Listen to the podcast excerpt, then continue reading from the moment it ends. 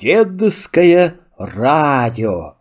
От чего, почему, как? Сказки народов Прибалтики.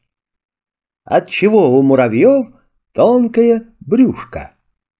Ты знаешь, от чего у муравьев тонкое, словно перетянутая ниткой, брюшко? Ну вот, послушай, историю эту надо начать издалека. Шла когда-то в большом круглом озере лягушка. Однажды высунулась она из воды, посмотрела туда-сюда и прыг-скок. Пошла гулять по берегу. От куста к кусту, от дерева к дереву, прыг-скок и заблудилась. А тут еще беда, попала лягушка на муравьиную тропинку.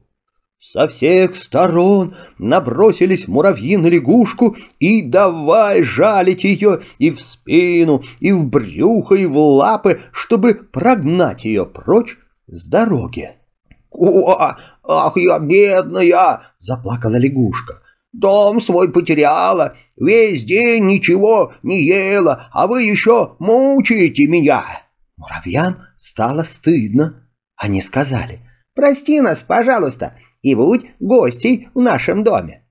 Лягушка обрадовалась и прыг-скок отправилась муравьями в их дом. Муравьи накормили ее, напоили сладким медом, а потом уложили спать. Утром лягушка проснулась, посмотрел туда-сюда а где ее дом, не видит и не поймет ничего. «О, ах, неужто я так и останусь бездомной?» Опять заплакала лягушка. «Не плачь», — сказали муравьи, — «мы тебя в беде не оставим». Тут один муравей залез на самую высокую лиственницу и сказал, «В той стороне, где заходит солнце, блестит большое озеро, Наверное, это твой дом. Хочешь, я провожу тебя туда?» «О, ах, я буду тебе так благодарна!» — обрадовалась лягушка. «А когда мы придем, я угощу тебя на славу!» Но муравей сказал. «Нет, я один в гости к тебе не пойду. Мы всегда держимся вместе, вместе работаем, вместе пируем». «О, так прошу всех вас пожаловать ко мне, сказала лягушка. И они отправились в путь. Впереди шлепала лягушка, а за ней целое полчище муравьев.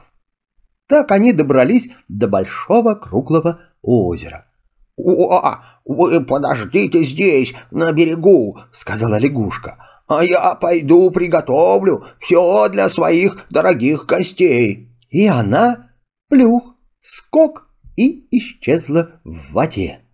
А муравьи остались ждать на берегу. Солнце поднялось над лесом. Они ждали. Солнце спряталось за озером. Они ждали. День прошел. И еще день прошел. Семь дней ждали муравьи, а лягушка все не показывалась. Наконец, самая старая муравьиха сказала. «Довольно тут сидеть, этак мы с голоду помрем». Она затянула потуже пояс и пошла домой. И все муравьи тоже подтянули потуже свои пояса и поползли за ней. С тех пор у муравьев так и осталось перетянутое брюшко. Это потому, что они все еще не отъелись после того, как побывали в гостях у жадной лягушки. Почему у жуков на спине трещина? Жил в лесу еж. Однажды вышел он на охоту раздобыть себе что-нибудь на обед. А время было ненастное, все букашки попрятались кто куда. Хоть плачь с голоду. И вдруг Видит ежик, идет по тропинке жук. Весело так идет, даже приплясывает и песенку напевает. Ежик его вот лапой. «Ну, теперь обед у меня есть», — думает. «Да ты что?» — рассердился жук. «Не узнаешь, что ли, чего пристал?» «Съесть тебя хочу, только и всего», — говорит ему ежик. Сколько жук не просил, сколько не молил, ежик его и слушать не хотел. «Плачь, не плачь, все равно тебя съем». Тогда решил жук пойти на хитрость. Вытер он слезы и говорит, «Ничего не поделаешь, значит, такая моя судьба». Только ты меня сначала поджарь. Не жареный я очень невкусный. Где ж тебя я буду жарить? спрашивает ежик. У меня и огня нет. Придется так тебя есть. А жук ему говорит. Ты не торопись. Пойдем на пастбище. Там пастухи костры жгут. Там ты меня и поджаришь. Пойдем, согласился ежик. И они пошли. Жук впереди, а за ним ежик. Глаз с него не спускает. Пришли на пастбище, а пастбище было заброшенное, и там, где когда-то костры горели, остался пепел и угли. Только глупому ежику невдомек, что угли-то холодные. Стал он хлопотать, где бы достать сковородку, чтобы жука жарить. А хитрый жук говорит — «Зачем сковородка? Ты меня в залу закопай и сверху угольки насыпь». Ежик вырыл ямку поглубже, посадил в нее жука и сверху угольков набросал. А жук ему кричит из ямки. «Ты побольше угля клади, чтобы я получше испекся. Да смотри, не торопись вынимать меня».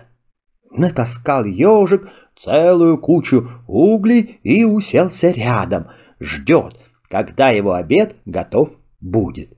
А чтобы не скучно было, стал он считать. Раз, два, три, четыре, до тысячи насчитал. Теперь, думает, можно и вынимать. Пока ежик считал до тысячи, жук весь в пыли вымазался. Вот разворошил ежик угольную кучу, достал жука, а тот черный как уголь стал. «Ой!» — говорит ежик, «ты же совсем сгорел у меня!» А жук ему в ответ.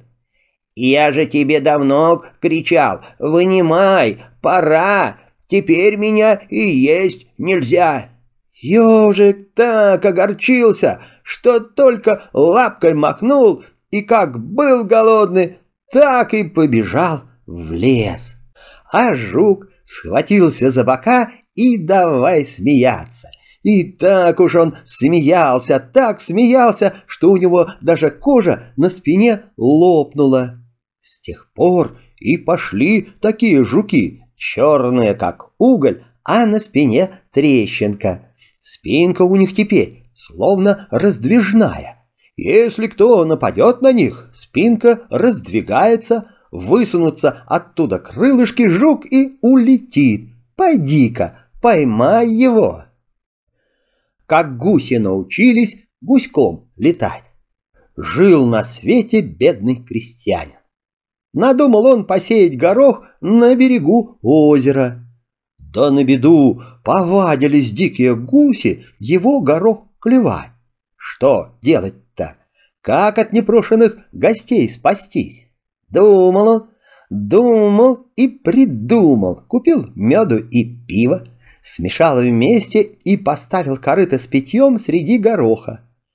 «Пусть, — думает, — угощаются гуси, а потом я сам гусятины угощусь». На заре прилетела к озеру большая стая гусей. Поклевали гуси горох, попили из корыта, опять поклевали, еще попили, да так напились, что на ногах не стоят. Повалились гуси на землю и лежат, как мертвые. Вот как их бедняк-то попотчевал. А бедняку только того и надо было. Уложил он гусей рядом, хвост к клюву, хвост к клюву, связал всех одной веревкой, а свободный конец веревки вокруг пояса обмотал. И приготовился гусей резать. Вытащил он нож и только занес руку над первым гусем, а гусь вдруг очнулся и как загогочет. Тут и другие гуси очнулись, закричали, захлопали крыльями и в воздух поднялись. Поднялись гуси и неудачливого охотника подняли. Хочет он на землю прыгнуть, да боится. Над озером летят, боится утонуть, над лесом летят, боится на дереве повиснуть. Вот видит мужик внизу шистое болото. Тут и упасть не беда, думает. Достал он нож и перерезал веревку. Мужик камнем вниз полетел, а гуси еще выше в небо поднялись. Три дня выбирался бедняк из болота. Едва живой приплелся домой, но и обрадовались ему жена и дети. Они уже и не надеялись его увидеть. А гуси с той поры так цепочкой и летают. Гуськом называется. Конец.